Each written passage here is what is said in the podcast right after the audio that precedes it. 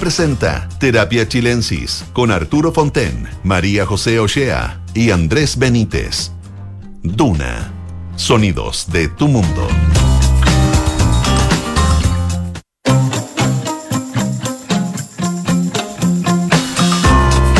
Hola, hola, ¿qué tal? Muy buenas tardes. Bienvenidos y bienvenidas a este lunes 15 de enero aquí en Terapia Chilensis. ¿Cómo avanza ya el mes? Arturo Fonten, Andrés Benítez, ¿cómo están? Muy bien, muchas gracias. ¿Tú ¿Cómo estás? Se te ve muy bien. Muchas gracias por eso. Un espíritu muy veraniego. Encuentran tú. Ojalá que me dure. ¿ah? Sí, ojalá. Ojalá que me dure. ¿Qué tal tú? ¿Bien? Bien, bien. Qué Esperando que se acabe este año para nosotros ya, ¿no? Es que el programa se ¿Cómo? acaba. No, porque el no, es que Te- Dije, el- ¿estás más apurado que yo? ¿Al- ¿Alguien más apurado No, porque el fin de año es, conf- es confundidor para todos los que no toman vacaciones en enero, ¿no es cierto? Es que un fin de año como que se arrastra Mm. hasta fin de mes. Te pica, tú celebras el fin de año, el año nuevo y, y el lunes llega lo mismo. Sí. ¿Y a ti te gustaría trabajar febrero? No, me gustaría Ah. que llegue luego el fin de mes para no trabajar en febrero. Ah, Digo, ya. que ya estoy cansado, porque ¿sabes?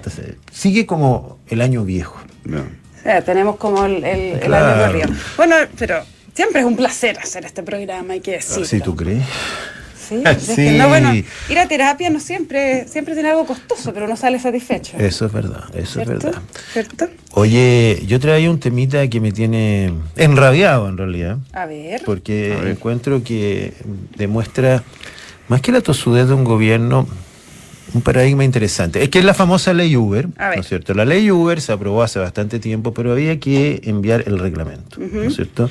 El reglamento está a cargo del Ministerio de Transporte, por supuesto, quien eh, empezó a elaborar esto, mandó un reglamento tentativo que ha creado, generó un montón de críticas y una campaña muy agresiva, ¿no es cierto?, de Uber, Sí. Eh, en el sentido de que iba a dejar sin trabajo a 80 mil personas, que se iban a acabar prácticamente una parte no menor de los servicios de Uber. Se le llama la ley Uber, pero regula Cabify y mu- muchas otras empresas. Y había una verdadera batalla comunicacional del el Ministerio de Transporte con menos imaginación que Uber, lo que era eh, siendo un organismo estatal, ¿no es cierto? Hizo una campaña que, que lo que quería era la seguridad de las personas, etcétera, etcétera. La cosa es que el reglamento se envió la semana pasada con muchas imperfecciones. Y ahora las plataformas están pidiendo retirar el reglamento para que eh, se arregle esta situación. Ahora, ¿cuál es, a mi, cuál es el problema de fondo? Cuando hay un cambio tecnológico, ¿no es cierto? Eh, en general, todo el mundo queda un poco desconcertado, sobre todo cuando se impone. Las plataformas nacen y operan bajo ningún reglamento, aparecen, ¿no es cierto? Y esto generó un, un conflicto a nivel mundial, o sea, nadie sabía qué hacer. ¿Quiénes son los primeros que reclamaron los incumbentes? Que son los taxistas, ¿no es cierto? Por Dijeron, supuesto, no, y aquí y apareció... Quisieron, quisieron frenarla como... Claro, y acuérdate que la frenaron incluso violentamente, o sea, Sí, hubo sí. pelea, les chocaban los autos. yo creo que fue hace como unos 3, 4 años Claro. ya, ¿no? Y para ser justo, esto fue en el mundo. En el mundo se empezó a mirar esto, pero las plataformas siguieron funcionando y con mucho éxito. Ahora, frente a esto, el gobierno tenía dos opciones. O mirar para adelante o mirar para atrás y miró para atrás. Es decir, dijo, bueno, hay un reglamento y hay ciertos requisitos que se le ponen a los taxis, es los mismos más o menos que tienen que cumplir los Uber. Y en ese, en ese camino yo creo que desaprendió todo lo que hayamos ganado con Uber. Es decir, por ejemplo, detalle, ¿ya? los autos. Eh, se está obligando a que los autos tengan una cilindrada mínima de 1400 Sí. centímetros cúbicos, cosa que no tiene ningún sentido porque ha sido superado por la tecnología, por muchas, pero sobre todo porque los autos chicos de Uber han demostrado que son eficientes, etcétera, y que son baratos de operar. O ¿no sea, hay un montón de gente que hizo de esto su empresa, Bueno, y no- compró cinco sus Claro. chiquititos y Oye, y esa es la gracia, porque Uber tiene una tarifa que, di- que diferencia el Ah, tipo sí, de pues, servicio que te da. Segundo, eran cosas insólitas. Tienen que tener aire acondicionado. Dice, bueno, pero si yo no, si yo quiero pagar barato, no quiero tener aire acondicionado, porque el Uber lo usa mucha gente joven también, ¿no? Entonces, eh, tercero, que es un tema eh, delicado. Clase A profesional para conducir, porque eso es lo que se le pide a un taxi, ¿no es cierto? Eh, porque es más seguro. Bueno, como Uber ha funcionado como durante cinco años, No hay ninguna estadística que muestre que hay más accidentes en Uber que en cualquier otro auto. Por lo tanto, si uno quiere mirar hacia adelante, dice, parece que la licencia clase A no es necesaria, ¿no es cierto? Porque mira, está aprobado. De hecho, si tú lo piensas con lógica, todos nosotros tenemos clase B y transportamos gente. Sí, claro. Y, no nos dicen, usted no puede llevar a sus niños. Niños, sobre todo. Entonces uno dice, ya. Una serie de medidas que han hecho que hoy día ese tipo de transporte se va a encarecer, se va a hacer más escaso y eh, con esto termino, porque es decir, que no hay que olvidar que Uber o Cabify o quien sea representa el único medio de transporte en muchos lugares alejados, donde no hay una gran locomoción colectiva, donde no hay taxi. Entonces, el ministerio dice, nosotros queremos hacer todo esto más seguro. Se olvidan de que la gente prefiere las plataformas porque son más seguras. Hasta la aparición de ella, ningún niño viajaba en taxi en las noches.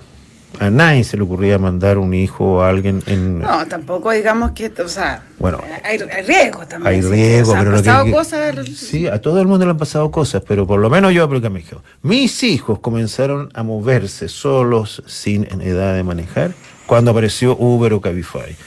Y se entendió que era más. ¿Por qué? Porque lo podías traquear, porque Sí, sabías el auto, ¿no es cierto? Y porque de alguna manera nunca pasó nada. Y Mm. es cierto que ha pasado en el último tiempo gente que se ha confundido por Uber, que se hace pasar, pero en general.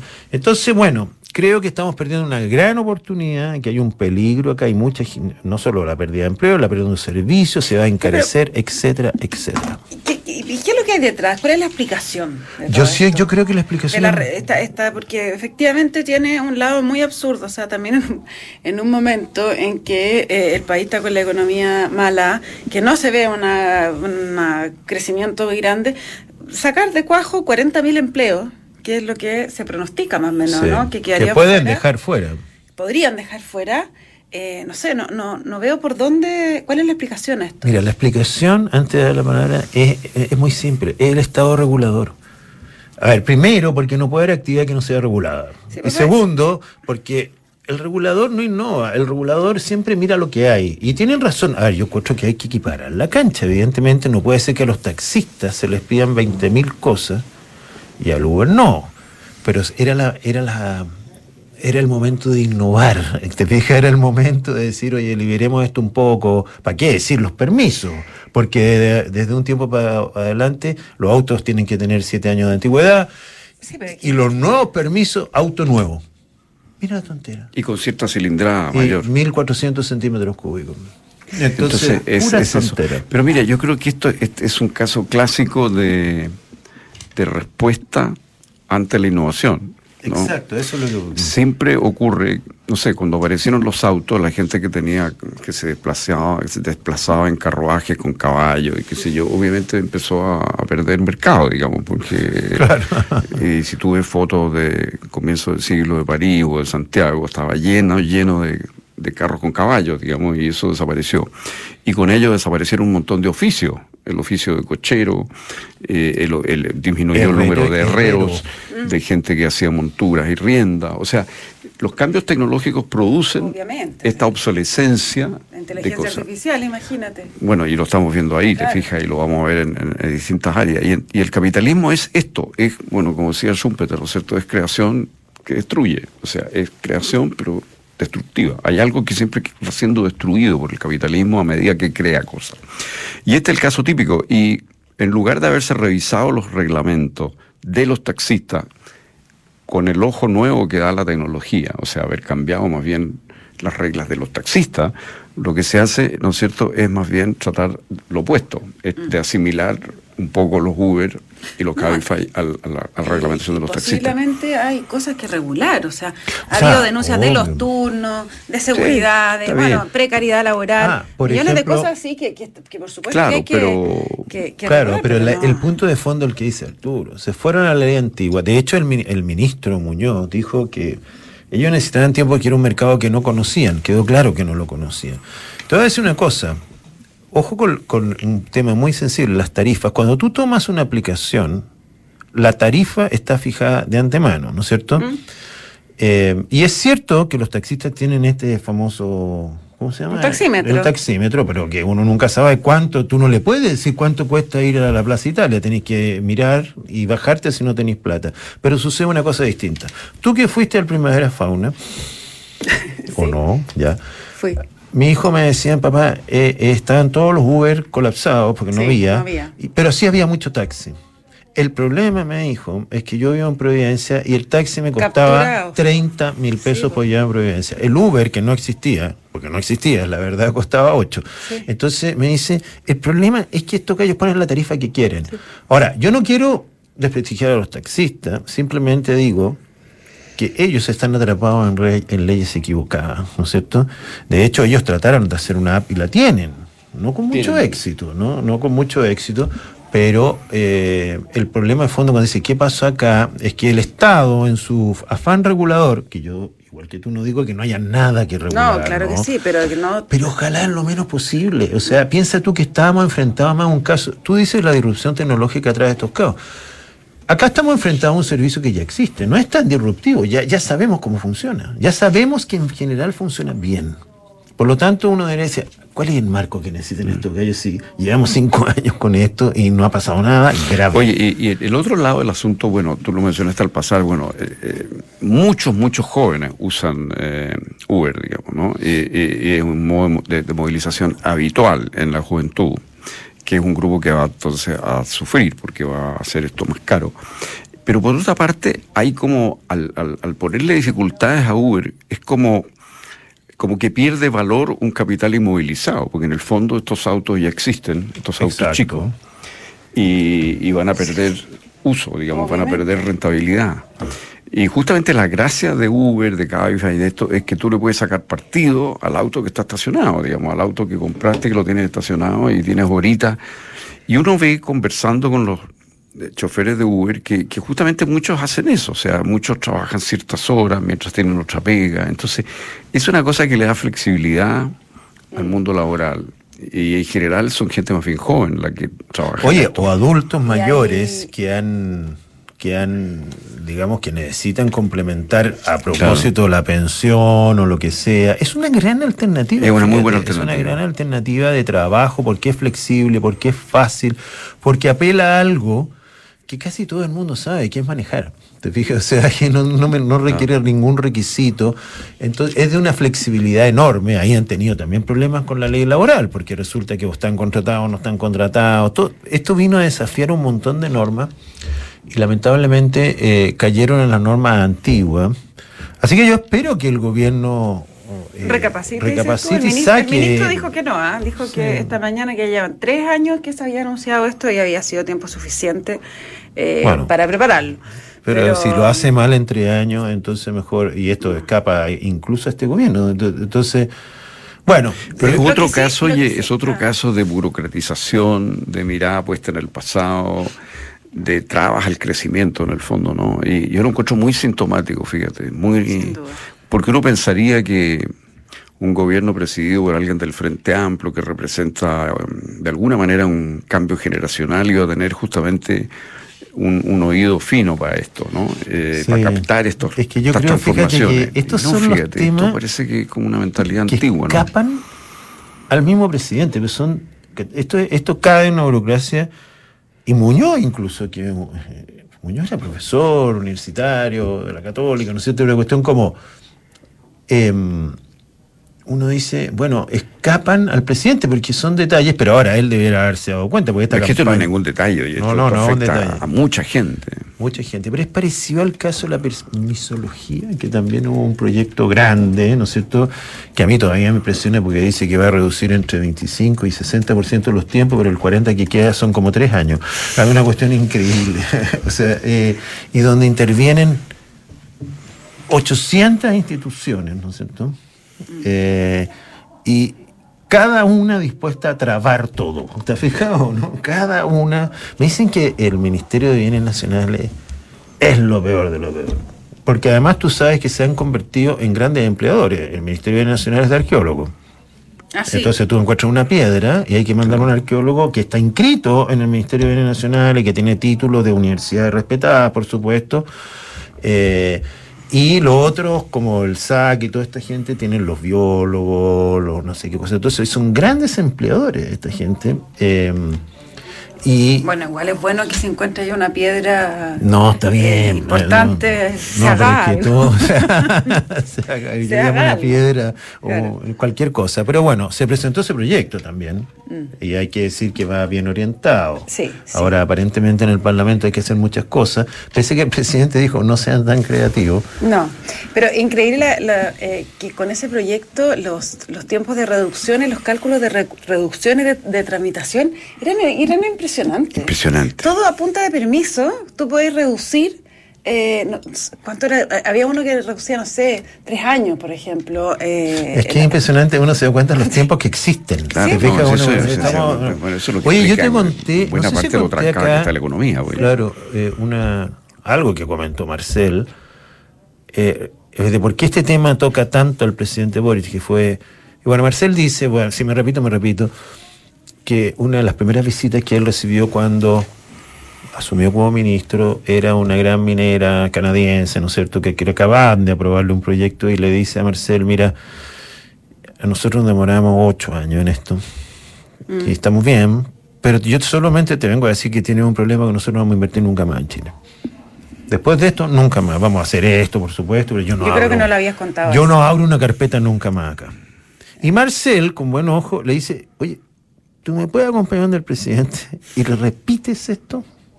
Y bueno, en algún momento van a la moneda, alguien le dice lo mismo. Y Boris dice, pero eso no puede ser. Porque ¿Y son- dónde, ¿y dónde ¿Ah? contó eso Marcel? En, en el departamento de Salaqué. No. Oh.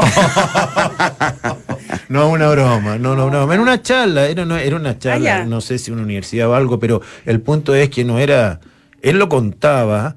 ¿Por qué el presidente está tan sensible a este tema? ya. Porque, mi hijo, esta fue una de las primeras reuniones que tuvo el presidente. Ya. Y de alguna manera se sensibilizó mucho. Por eso eh, Boric siempre ha sido como muy anti esto, o sea, o, o- o ha promovido mucho esta ley, que no puede ser, que estamos atrasados, porque claro, si viene un tipo, tú puedes criticar la- cualquier tipo de inversión, pero no puedes pasarte ocho años tramitándola, ¿no? No, claro que no. Bueno, eso es lo que sucede hoy, eso es lo que sucede hoy con detalles infinitos. Pero uno, uno hubiera pensado, fíjate que justamente el tema de Uber eh, también iba a producir esa sensación Sí, de también. inquietud por la cantidad de gente que va a ser afectada muy inmediatamente, además, por esto, ¿no? Usuarios y, y- y conductores y gente que trabaja en esto. O sea, es una cosa que uno pensaría que, salvo el grupo de taxistas, que es el, el- grupo de interés favorecido por este reglamento, los taxistas establecidos, eh, el resto de la población ve esto, yo creo, de forma muy crítica, muy negativa. O sea, espérate, tú sabes que se prohíben los viajes, los viajes eh, compartidos, que era una de las gracias, ¿no es cierto?, de la tarifa, que es lo mismo que un colectivo, finalmente, si no es tan raro, ¿no? Eh, los jóvenes, y tú dijiste, se usan los autos que están en el stock hoy día y por lo tanto de julio. Pero también, imagínate la cantidad de, de descontaminación que Sí, se produce bueno. por el menor uso de autos. Yo nunca había salido en taxi, por ejemplo. Y hoy día yo salgo en Uber. Eh, pero no es porque me guste el Uber, es que es cómodo, te fijas, porque tú lo pides. eh, No te estaciona. No te estaciona, no, porque vas a tomar, por ejemplo, todos los efectos que tiene sobre la gente que no maneja cuando toma. Y no digo que uno venga curado, sino que ya no te tomaste dos No, sabes que vámonos, vámonos en Uber, a los matrimonios, a muchas partes la gente va en Uber. Y es parte de la vida Y cotidiana. nadie va en taxi. Esa es la verdad. Pues nadie me dice yo, yo voy a ir en taxi. A pesar que los taxis tienen una ventaja. A mí me encanta andar en taxi. Sí, pero ¿sabéis por qué? Porque andan por las pistas de las Ah, micros esos que gallos. dije eso la otra vez. Sí. Qué bueno andar en taxi y en micro porque se usa A pesar, a pesar de que me dijo el otro día un taxista de que hay una trampa, porque no sé, y aquí no sé si tienen que andar cuando van llenos o cuando van vacíos, pero en algunos de los dos momentos no pueden andar por Ah. las Bueno, pistas se vacías. Está siempre por ahí. ¿eh? Ah, no, siempre por ahí. ¿verdad? Oye, yo es que me acordé Me de una cosa, las pistas estamos como de asociación libre hoy día, pero eh, a- a- con esto de la ley Uber eh, y, y que aquí nuestra crítica es a la regulación que se le está poniendo, en el fondo este reglamento para aplicar esta ley, pero yo quiero eh, hacer otra crítica que tiene que ver con Uber, que es eh, que increíblemente mal resultado de eh, la compra de Uber a Corner Shop. No, el cambio, Es dices un- tú. Yo creo que es un caso de estudio de cómo generar una demanda rapidísimo, satisfacerla en forma excelente, eh, hacer crecer un, un- un producto, una marca, un todo y matarlo de esa manera. No, no, pero espérate, ¿qué- qué- porque yo tengo un desacuerdo ahí.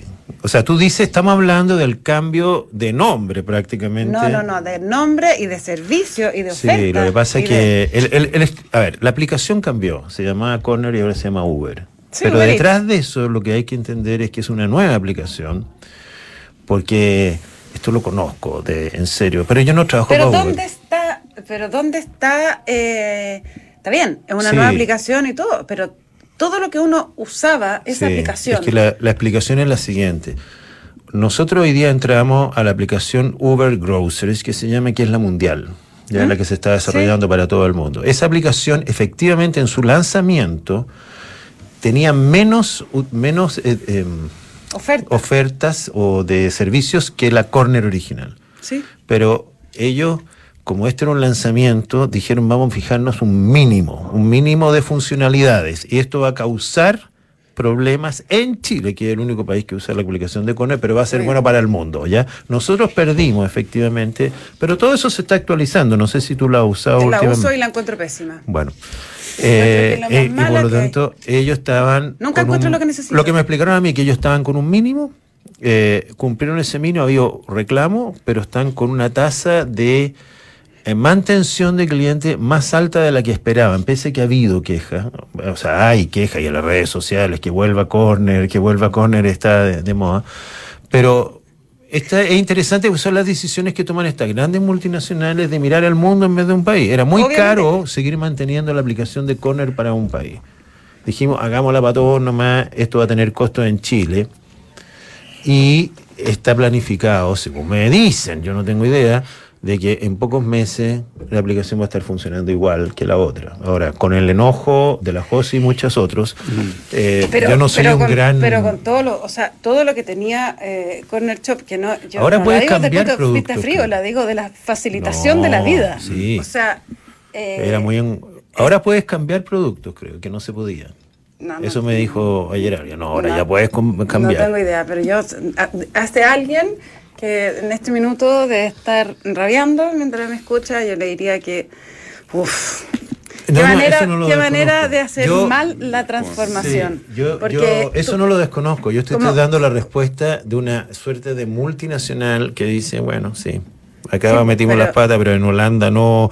¿Te fijas? Claro, o sea, ellos están pensando en el, en el en big el mundo, picture. en el- claro, pero a lo mejor, bueno, Pero ahí debería- debería haber un hueco una- por eso, en alguien Chile, tiene que abrirse digamos. el apetito y eh, desarrollar este... Es que no es tan fácil. ¿eh? No, pues, imagínate. Esta- fíjate que eh, yo no, yo no entiendo nada, pero me dice, la aplicación de Corner no está escrita en el lenguaje de Uber.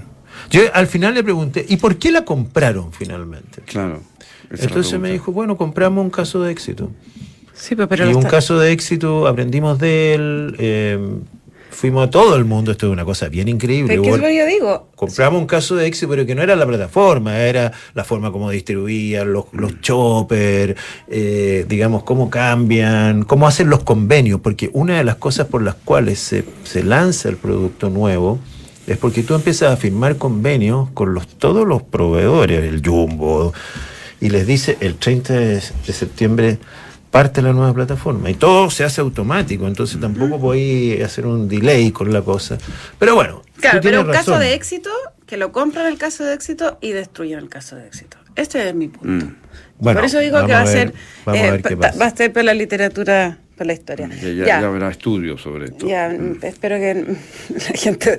Uber me va a eliminar de su, de su Bueno, plataforma después de dejamos el esta programa bastante balanceado. Partimos Sí. defendiendo la ley, o sea, en contra del Uber y El ahora dejamos a Uber en el suelo con su aplicación. Mejoren la muchacha porque la José está indignada Sí, y no, mucha otra gente. que, uf, un desastre. Ya.